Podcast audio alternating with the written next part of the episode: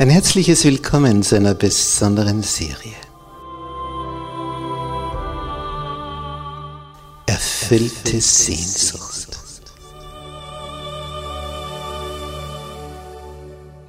Die Welt der Bibel.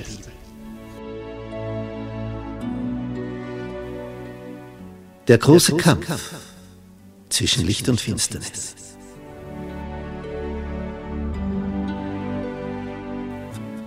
Vom Schatten zum Licht.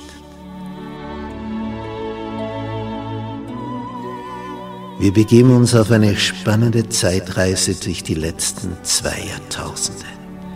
Von der Auferstehung Jesu bis zu seiner Wiederkunft. Was da war, was da ist, was da sein wird. Wir betrachten die Geschichte mit neuen Augen. Wir lüften den Vorhang was sich hinter den Kulissen abgespielt hat, wer diese Spieler hinter den Kulissen waren, die Mächtigen, was ihr Beweggrund war, ihre Motivation, warum es zu diesem und jenem Ereignis kam, wie die große Reformation vor 500 Jahren und was die weltweit bewegt hat und was wir dadurch für die Zukunft zu erwarten haben. Es wird un unglaublich spannend. Bist du mit dabei?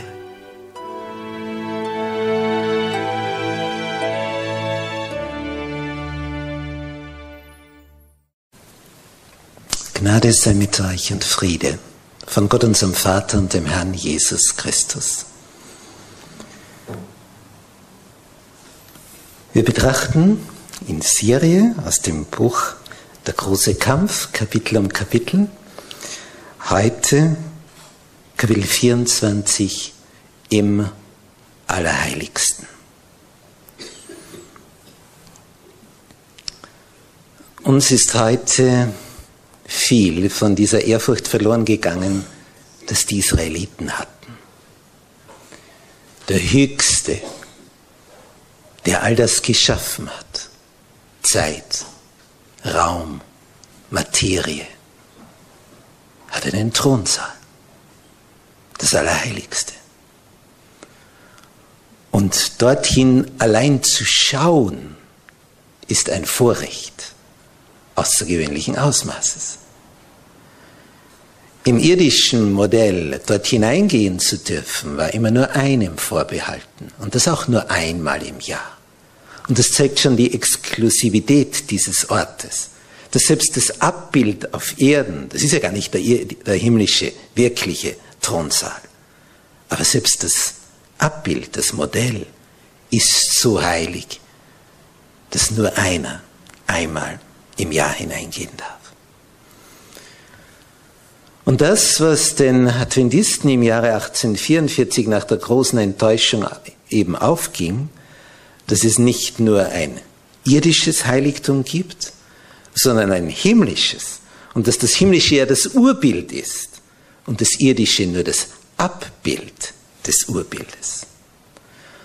Und so wie es auf Erden zwei Dienste gab, darum haben wir hier ein kleines symbolisches Modell aufbereitet, eine erste Abteilung und eine zweite Abteilung.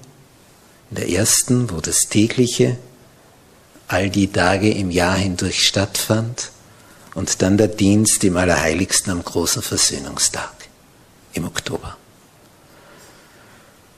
Und das, was den Adventisten dann aufging, war, dass Jesus bis zu diesem Zeitpunkt, 22. Oktober 1844, in der ersten Abteilung gedient hat.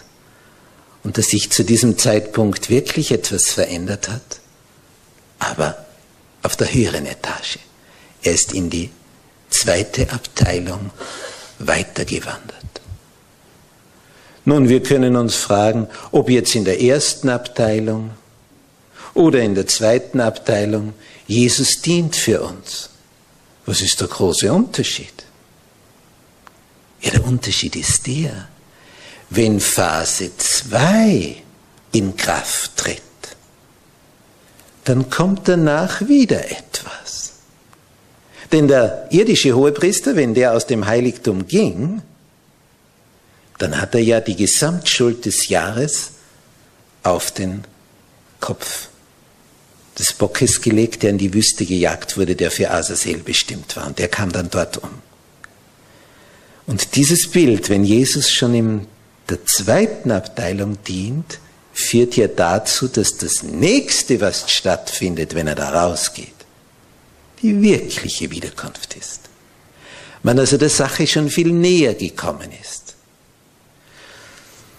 Das ist so ähnlich wie das, was wir seit 2008 so besonders in wirtschaftlicher Hinsicht erleben. Damals hat man festgestellt, oh, auch Banken können zu wenig Geld haben.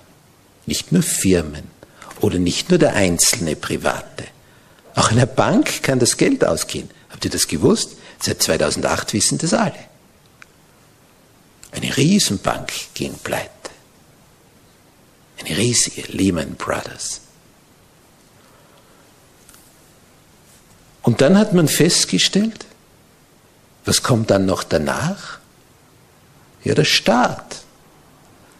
Und dann hat man gemerkt, sogar ein Staat kann pleite gehen. Ja, was hat man dagegen jetzt noch erfunden?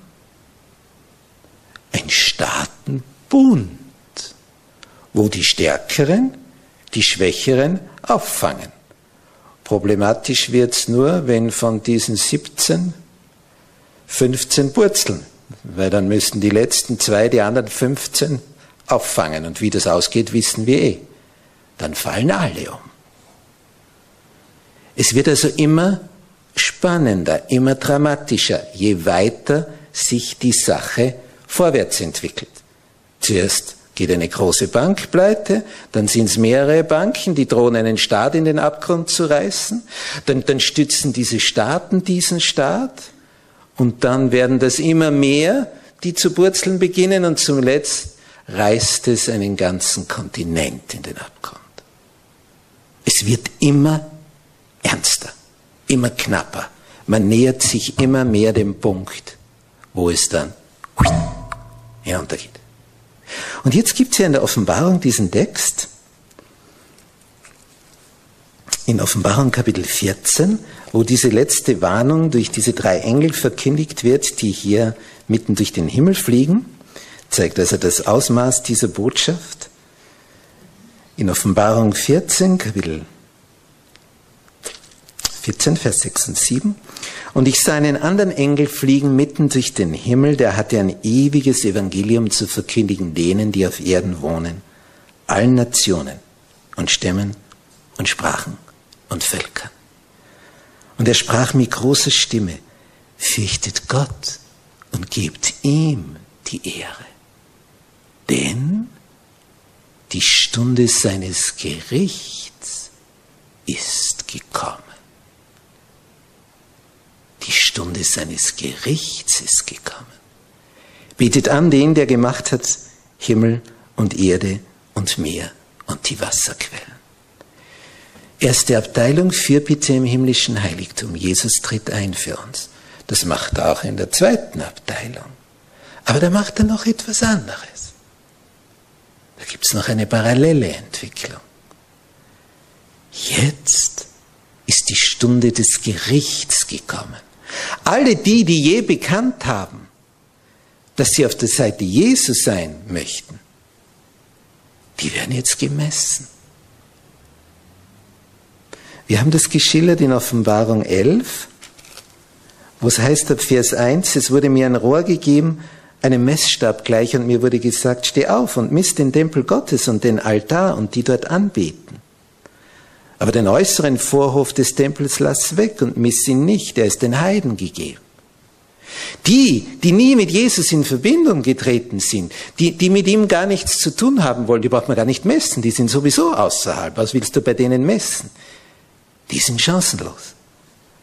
Aber die anderen, die jetzt da in die Nähe Jesu gekommen sind, in seinen Umkreis und sagen, ich hab dich lieb, für die gilt jetzt das, wo Jesus sagt, es werden nicht alle, die zu mir sagen, Herr, Herr, in das Himmelreich kommen.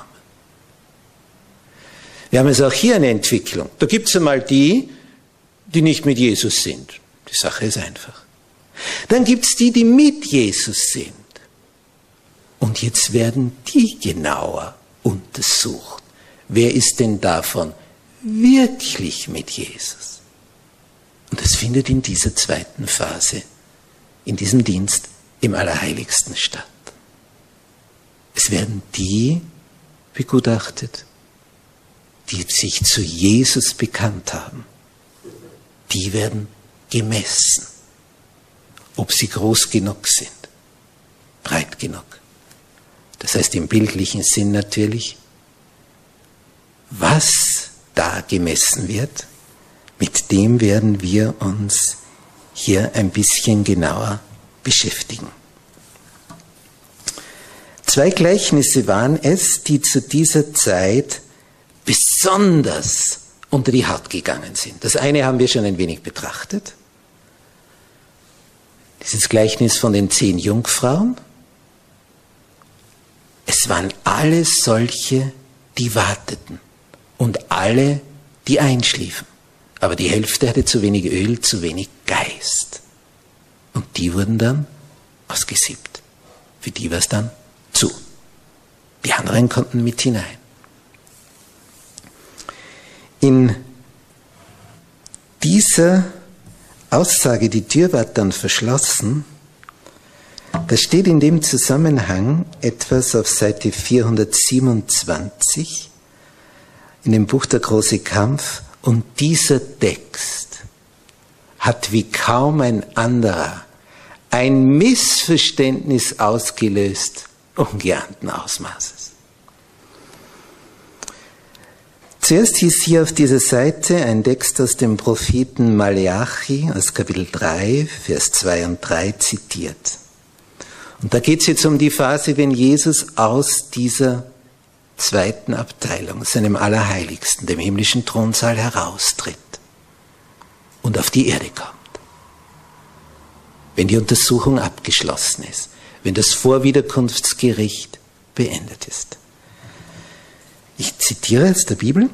Wer wird aber den Tag seiner Ankunft, seiner Zukunft erleiden können? Und wer wird bestehen, wenn er wird erscheinen? Wer wird bestehen, wenn er wird erscheinen? Das ist der Punkt. Und das Wort Gottes sagt uns alles Mögliche darüber, damit wir dann bestehen und nicht damit wir nicht bestehen. Es möchte einerseits den Weg zeigen, damit du bestehen kannst und gleichzeitig aufzeigen, das ist nicht eine Automatik, wenn er kommt, wirst du bestehen, sondern die, die anbeten vor dem Altar, die sich zu Jesus bekennen, die werden gemessen. Wer wird bestehen, wenn er wird erscheinen? Denn er ist wie das Feuer eines Goldschmieds und wie die Seife der Wäscher. Er wird sitzen und schmelzen und das Silber reinigen. Er wird die Kinder Levi reinigen und läutern wie Gold und Silber. Läuterung von Metall ist ja etwas sehr Seltsames. Ich meine, wer käme auf die Idee ursprünglich, dass ein Stein so heiß gemacht werden kann, dass der zu rennen beginnt wie Butter in der Pfanne? Aber das findet statt bei Verhüttung von Erz. Ein Stein schmilzt, wenn er die entsprechende Hitze hat. Da braucht es also weit über 1000 Grad. Dann beginnt auch ein Stein zu rennen. Alles, was fest ist, beginnt zu zerrinnen. Es kommt immer nur darauf an, wie hoch die Temperatur ist. Manches schmilzt eben schon bei Graden, die ganz niedrig sind und anderes bei höheren Graden. Aber alles schmilzt irgendwann. Und alles verdampft irgendwann. Nur eine Frage der Temperatur. Alles kann seinen Aggregatzustand ändern. Es gibt eben fest, flüssig und gasförmig. Bei Wasser sehen wir das am deutlichsten. Eis und dann unser Wasser, das hauptsächlichste von der Temperatur her, und wenn wir es dann erhitzen über dem Herd, sehen wir, wie es rausdampft und der Deckel zu vibrieren beginnt. Nebel, Dampf, Wolken am Himmel, Wasserdampf, gasförmig. Jetzt die Frage, die hier steht. Wer wird bestehen, wenn er erscheint? Das ist ja der Punkt. Denn was hilft es mir, wenn ich denke, oh, wenn er kommen wird und dann vergehe ich, wenn er kommt? Es braucht also beides, seine Erscheinung und zu bestehen, wenn er erscheint. Denn dann gibt es eine Verwandlung und dann werden wir sein wie die Engel. Ja, und dann, schön, schöner am schönsten, wir haben dann keine Steigerungsmöglichkeit mehr an Worten, was dann passiert. Aber wer wird bestehen, wenn er erscheint? Und jetzt steht hier ein Zitat und dieses Zitat hat zu einem Durcheinander im Denken von Menschen geführt. Und der Satz, einer der häufigsten Zitate aus dem Buch Der große Kampf überhaupt. Und kaum ein Vers wurde falscher interpretiert als dieser. Die auf Erden leben, wenn die Fürbitte Christi im Heiligtum droben aufhören wird, werden vor den Augen eines heiligen Gottes ohne einen Vermittler bestehen müssen. Ist ja klar, nicht? Wenn er jetzt fürbittend für uns eintritt und wenn er rauskommt und zu uns kommt, ohne Vermittler. Denn dann kommt er ja. Und jetzt steht hier, dann müssen wir ohne einen Vermittler bestehen. Und welches Denken hat sich jetzt in den Köpfen der Menschen gebildet? Ja, wenn ich dann ohne Vermittler bestehen muss, ja, was kann ich dann tun? Ja, dann muss ich mich entsprechend am Riemen reißen, damit ich bestehen kann. Und das ist der größte Schwachsinn, den es gibt. Wer kann vor Gott bestehen ohne Vermittler? Nie und niemand, niemand. Ja, wer besteht dann? Dieser Satz ist ja geschrieben worden, weil er dann, wenn er kommt, nicht mehr vermitteln kann. Ist es dann zu spät, zu ihm zu rufen? Dann gibt es keine Vermittlung mehr, weil dann ist die Gnadenzeit zu Ende. Daher musst du vorher, solange noch vermittelt, zu ihm kommen, damit dann, wenn er kommt, du unter dem sicheren Rettungsschirm bist. Den gibt es ja auch in finanzieller Hinsicht, nur werden wir dann merken, dass der nicht groß genug aufgespannt ist. Reicht nicht für alle, immer nur für ein paar. Aber der Schirm, den Jesus aufspannt, das ist die Versiegelung mit dem Heiligen Geist.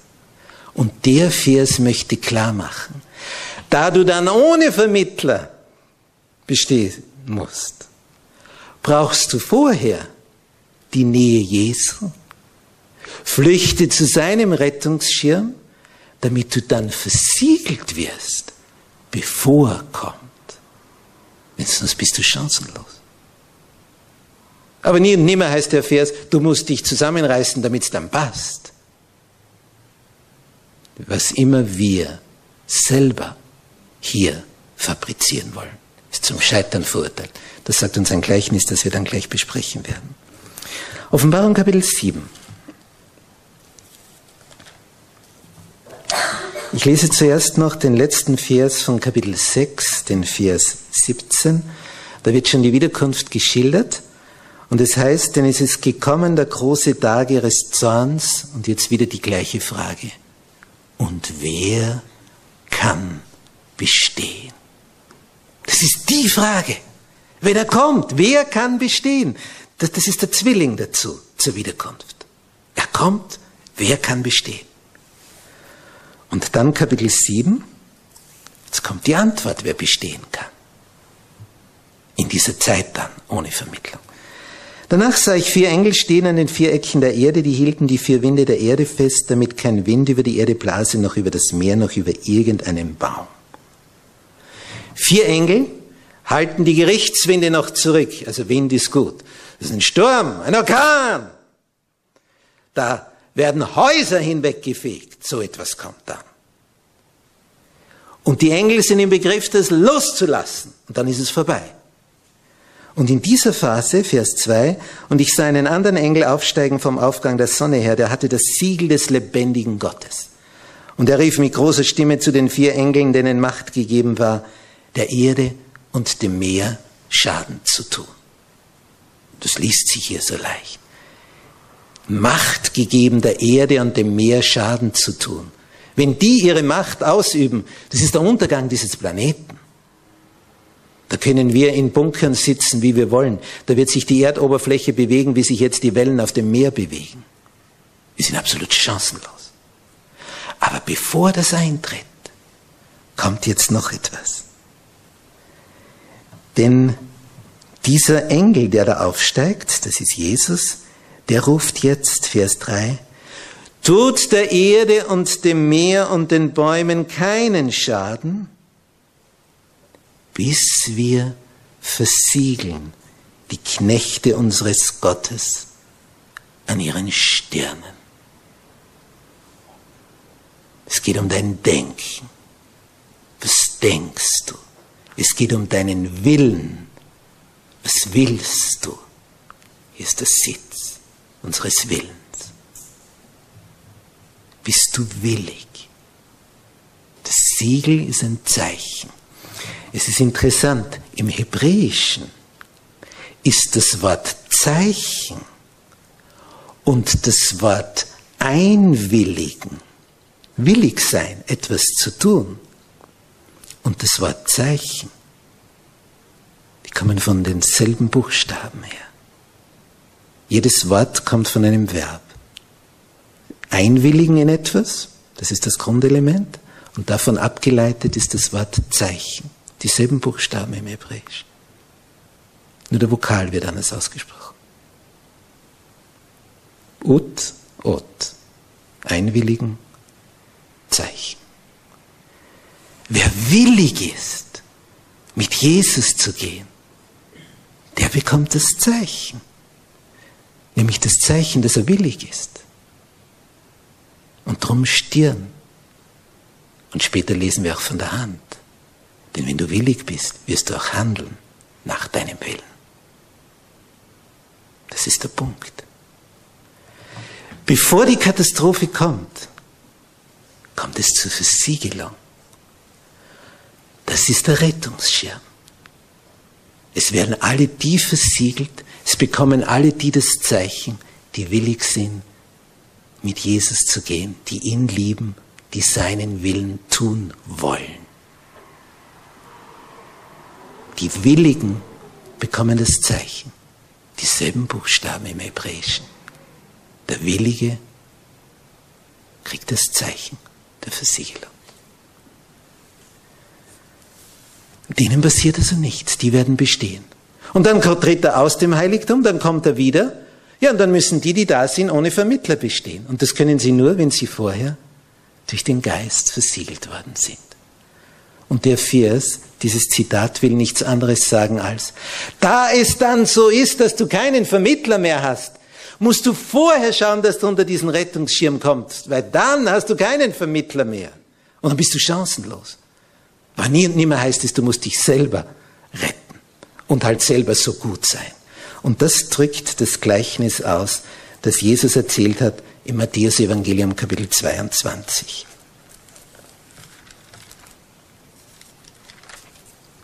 die königliche Hochzeit.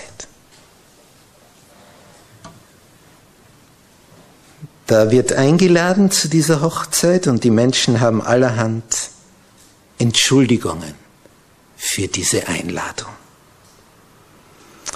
Der eine ging auf seinen Acker, der andere an sein Geschäft, jeder hat etwas Wichtigeres vor. Und das ist die Entscheidung. Es gibt eine Einladung und die Menschen entscheiden nach ihrem Willen. Nicht, wenn du eingeladen bist, kannst du entscheiden, dorthin zu gehen oder nicht. Und die entscheiden sich, ich fahre in meinen Gewohnheiten fort.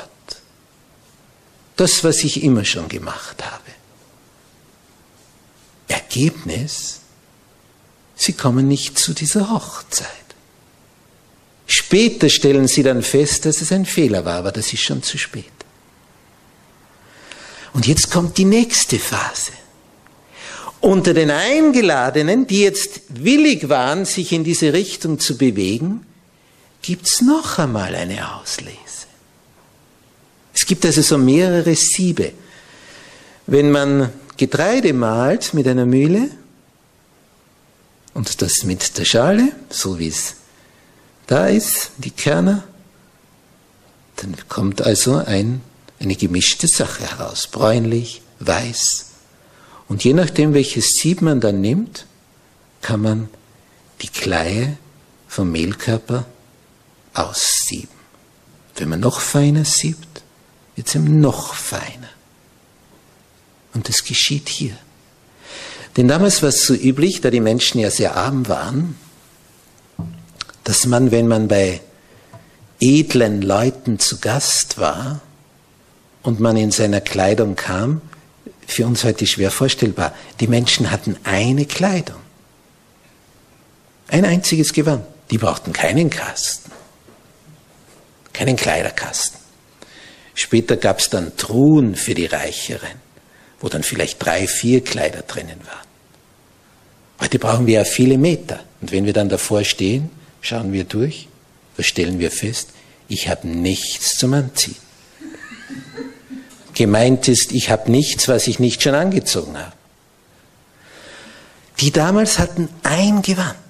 Und das haben sie so lange getragen, bis es sich aufgelöst hat.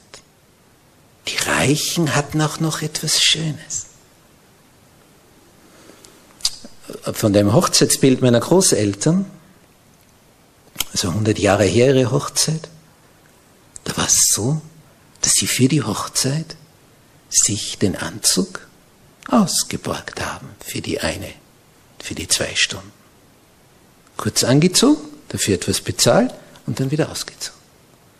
Und hier bei dieser Hochzeit, das ist also 100 Jahre her, und die Geschichte, die Jesus erzählt, ist 2000 Jahre her. Wenn man also zu so einer königlichen Hochzeit geladen war, ja, und du willst da mit deinem Arbeitsgewand vom Acker, wie du kommst, hineingehen, völlig unmöglich. Du passt nicht dazu. Daher kann man sich im Foyer in der Garderobe, in der Umkleidekabine, sich bedienen und man bekommt ein Kleid, das man dazu passt. Und das ist hier beschrieben. So, Vers 11. Da ging der König hinein, Matthäus 22. Vers 11. Da ging der König hinein, sich die Gäste anzusehen und sah da einen Menschen, der hatte kein hochzeitliches Gewand an. Das ist jetzt das zweite Sieb. Das erste Sieb war, kommt zur Hochzeit. Und manchen war anderes wichtiger als diese Einladung. Die sind schon ausgeschieden. Jetzt kommt das zweite Sieb. Die, die da sind, nicht alle haben die Kleider gewechselt. Da ist einer dabei, der kommt mit seinem Kleid, was er am Acker anhatte, da daher. Oder was er beim Geschäft getragen hat, er gemeint hat, naja, ich bin ja eh reicher, mein Gewand ist schon gut genug. Und der König sagt zu dem Freund, wie bist du hier hereingekommen und hast doch kein hochzeitliches Gewand an? Was gibt er zur Antwort? Er aber verstummte.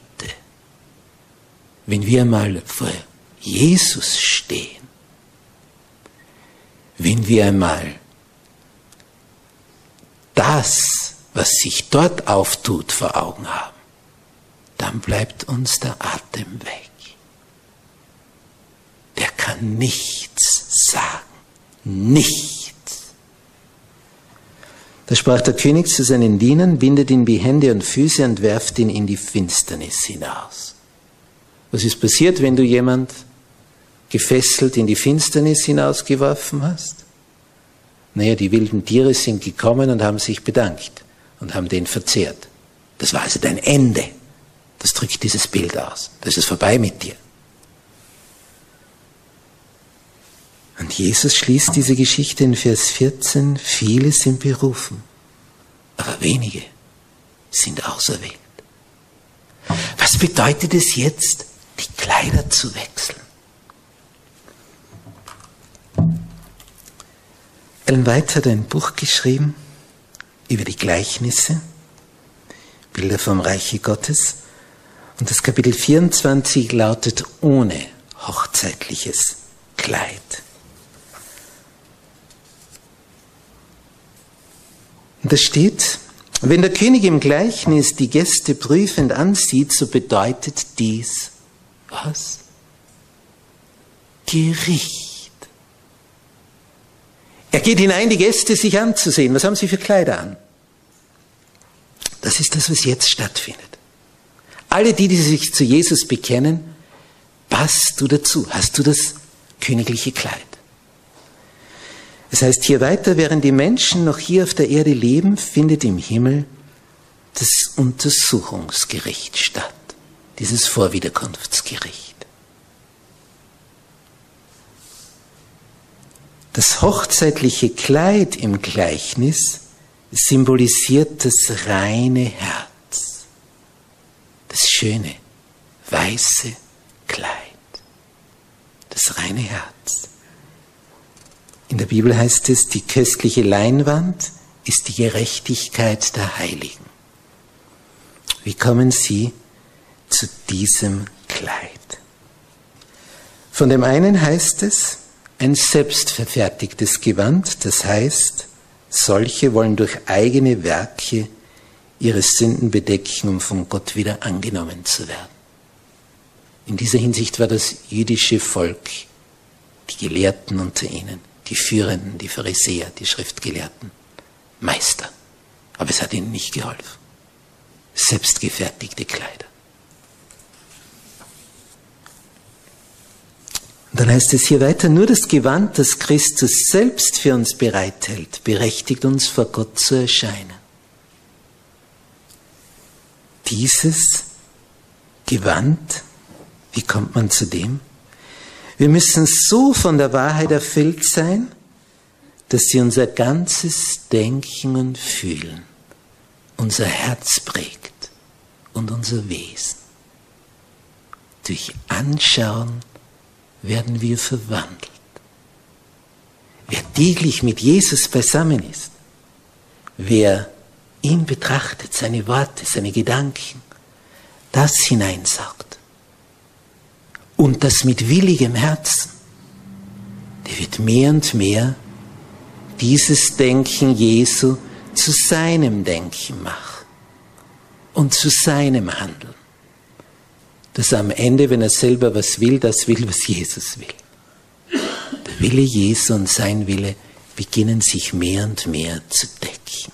Sie werden deckungsgleich, kommen in Harmonie.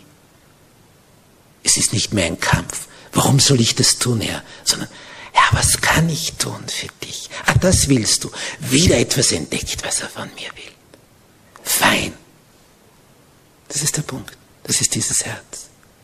So bekommen wir dieses Kleid.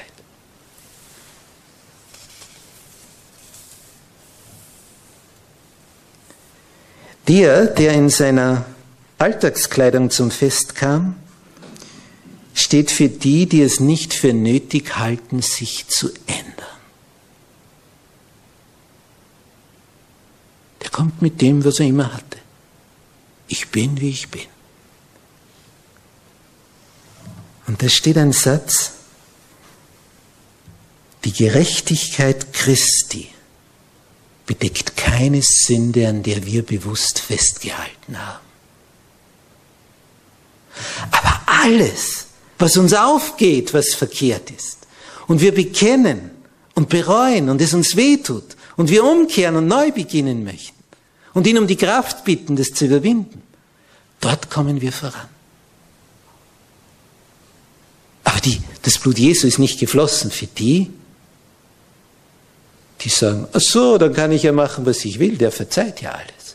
Und ich mache immer weiter das Verkehrte. Die Gerechtigkeit Christi bedeckt keine Sünde, an der wir bewusst festgehalten haben. Dann kommst du im eigenen Gewand. Und das neue Gewand ist, dass du sagst, ich möchte einen anderen Charakter haben, ein anderes Wesen. Ich möchte das verändern, ich möchte das ausgetauscht haben. Herr, mach du es bitte. Aber der verkehrte Weg wäre zu denken, so wie am 31. Dezember, ab 1. Jänner wird alles anders. Und dann bei manchen hält es ein paar Tage und bei manchen ein paar Stunden und bei manchen kommt es nicht einmal über die Mitternacht hinaus.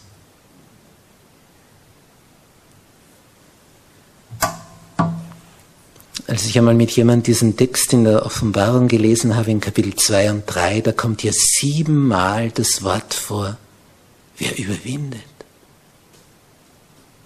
Und die Person ist ganz böse geworden und hat gesagt, ich will nicht überwinden. Das ist der Punkt. Das ist dieses eigene Gewand. Ich will nicht.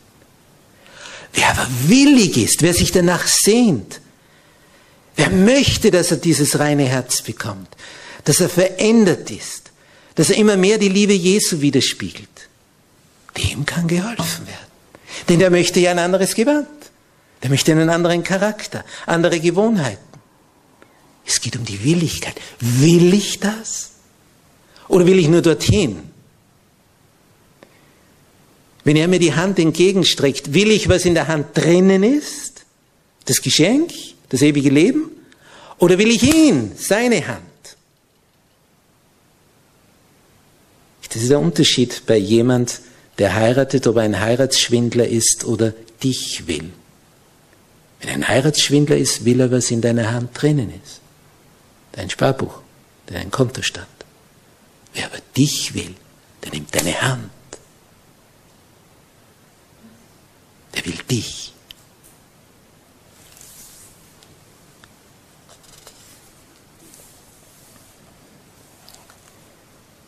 Wer seine alten Gewohnheiten und Fehler nicht aufgeben möchte, wer sein Alltagskleid nicht ablegen will, der kann das Kleid der Gerechtigkeit Christi nicht anziehen.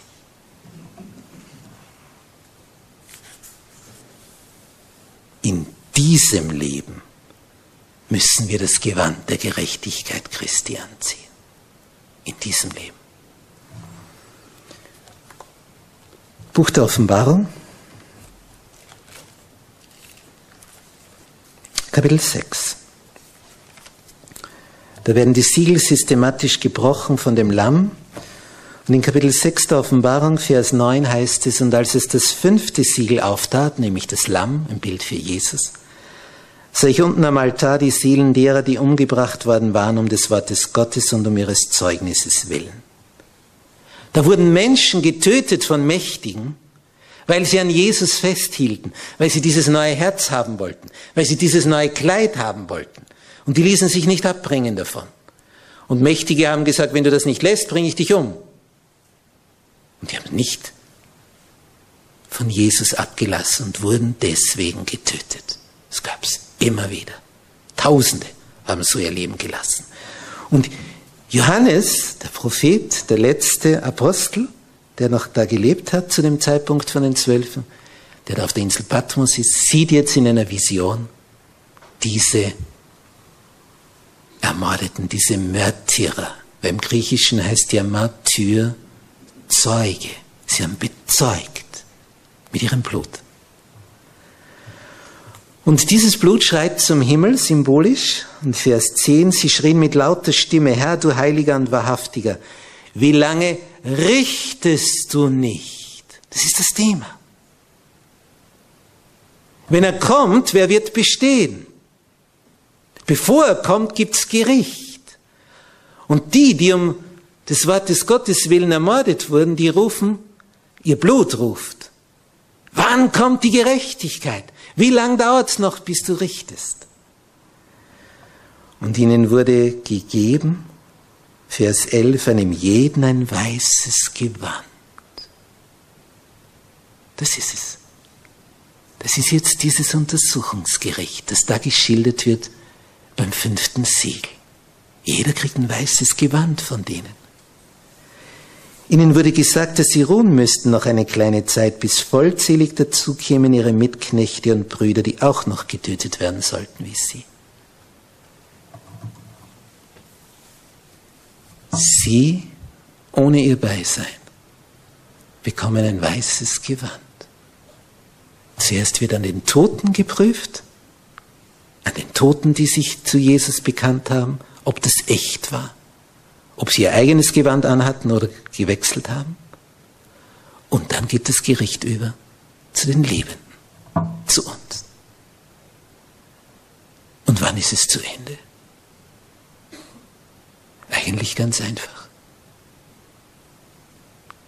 Ist Wisst ihr, wann die Gnadenzeit zu Ende ist? Wenn Jesus weiß, dass keiner mehr eine Entscheidung trifft für ihn. Wenn alle die, die sich für ihn entscheiden würden, sich entschieden haben und er weiß, weiter gibt es keine Veränderung mehr. Alle möglichen Kandidaten für Entscheidungen haben sich entschieden. Alle weiteren haben sich auch entschieden, nämlich nicht auf die Seite Jesus zu gehen, Jesu zu gehen. Und wenn sich alle entschieden haben, für die oder die Seite, und er wird allerhand an Ereignissen kommen lassen, dass sich das herausfiltert. Das ist die Läuterung, die Sichtung. Es werden Dinge passieren, die wir uns in kühnsten Träumen nicht vorstellen können, wo die zwei Weltkriege noch eine Kleinigkeit dagegen waren. Und diese Ereignisse, vor allem Naturkatastrophen, ungeahnten Ausmaßes, die werden sieben. Wo Menschen sagen, was, das lässt ein Gott zu, mit dem will ich nichts zu tun haben. Und andere werden sagen, wow, der Schöpfergott, oh, was kann ich tun, damit ich mit dem in Versöhnung komme, damit ich mit dem versöhnt bin. Es werden Dinge geschehen, wo Menschen anfangen nachzudenken, wo alle Sicherheiten wegbrechen.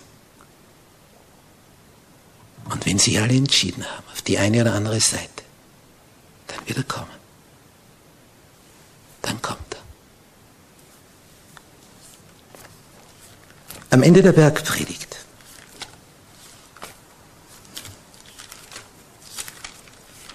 in Kapitel 7 des Matthäus-Evangeliums. Bevor er dieses Gleichnis erzählt, dass es beim Hausbau entscheidend ist, ob ich auf das richtige Fundament baue. Wir wissen, das Fundament ist Jesus. Wenn ich nicht den Felsen als Untergrund habe, sondern meine eigenen Werke, das ist Sand. Das besteht, solange kein großer Regen kommt. Solange steht das Haus. Aber wenn es dann unterspült wird, weggeschwemmt wird, vielleicht habt ihr das schon erlebt, wenn ihr an einem Sandstrand am Meer steht, wenn die Welle reinkommt, wie der Sand unter euren Fußsohlen wegrieselt. Das ist ein ganz eigenartiges Gefühl. Da ist es ja noch angenehm. Aber wenn dann ein Fundament unter einem Haus wegrieselt, dann macht es Wumm und es stürzt zusammen. Und damit es nicht dazu kommt, bau dein Haus auf den Felsen und nicht auf den Sand. Und bevor er dieses Gleichnis erzählt, sagt Jesus den Vers, Kapitel 7 des Matthäus-Evangeliums, Vers 21. Es werden nicht alle, die zu mir sagen, Herr, Herr, in das Himmelreich kommen, sondern die den Willen tun meines Vaters im Himmel. Willig sein. Und das kann nur der, der ihn lieb hat. Nur der, der Jesus liebt, der will seinen Willen tun. Andere versuchen sich zu arrangieren. Nicht die Juden zur Zeit Jesu und davor. Die haben sich das so gedacht. Wie könnten wir einen Weg finden, dass wir unseren Willen tun könnten und gleichzeitig ihn auch befriedigen? und an Gesetze und Vorschriften und Richtlinien. Das wird schon passen für ihn. Geringstmöglicher Aufwand, damit es für ihn passt und für uns passt. Es geht alles daneben. Nicht alle, die Herr, Herr sagen, kommen in den Himmel. Die nicht Herr, Herr sagen, sowieso nicht. Die sind schon vorher ausgeschieden. Zum Schluss bleiben nur die, die Jesus lieben, die willig sind, seinen Willen zu tun. Wie war das im Hebräischen? Das Wort willig zu sein, einzuwilligen, ist dasselbe Wort wie das Wort Zeichen. Sie bekommen ein Zeichen an ihre Stirn. Es ist deine Willigkeit. Darum wurde ja Petrus nach dreimaliger Verleugnung nur um diese Willigkeit gefragt. Nur um das. Hast du mich lieb? Denn aus dem heraus, sagt er, wer mich lieb hat, der wird meine Gebote halten. Und nur der. Sonst niemand. Nur der. Nicht alle, die zu mir sagen, Herr, Herr, werden in das Himmelreich kommen. Aber alle, die willig sind, seinen Willen zu tun, die ihn lieb haben. Wohl dir, wenn du zu diesem Punkt gelangst. Und das wirst du dann, wenn du täglich ihn betrachtest. Sein Wort. Mit liebevollem, willigen Herzen. Dann wird er dich verwandeln. Dann bekommst du ein neues weißes Kleid. Und wenn er kommt, dann kannst du bestehen, weil du vorher versiegelt bist. Das Zeichen bekommen hast, dass du willig warst. Darauf kommt es an. Amen. Unser liebevoller Vater im Himmel, der du so voller Gnade und Wahrheit bist und Güte und Treue, welch Geduld du mit uns hast. Danke, dass du uns so liebevoll nachgehst, so werbend dich um uns bemühst, solange wir dieses Leben haben. Danke für diese deine Güte, deine Liebe, für dein warmes, unendlich erbarmungsvolles Herz. Danke, dass du uns deinen Sohn so gesandt hast auf eine Art und Weise, dass wir sehen können, wie du bist in deinem Wesen, Herr. Danke, Herr Jesus, dass wer dich sieht, deinen Vater sieht, dass ihr eins seid. So möchten wir werden, so voller Liebe. So eine Ausstrahlung möchten wir haben, dass andere herum begreifen. Das ist es, was uns fehlt. Das brauchen wir. Das möchten wir haben. Wie kriege ich das? Wo bekomme ich das? Was muss ich tun? Oh Herr, Mögen wir, wenn wir in der Stille vor dir sind, von dir so geprägt, so, so durchleuchtet und voller Geist werden, dass wir dich immer deutlicher widerspiegeln und dass wenn Menschen uns sehen, dich sehen. Möge das geschehen. Habt Dank, Herr. Amen.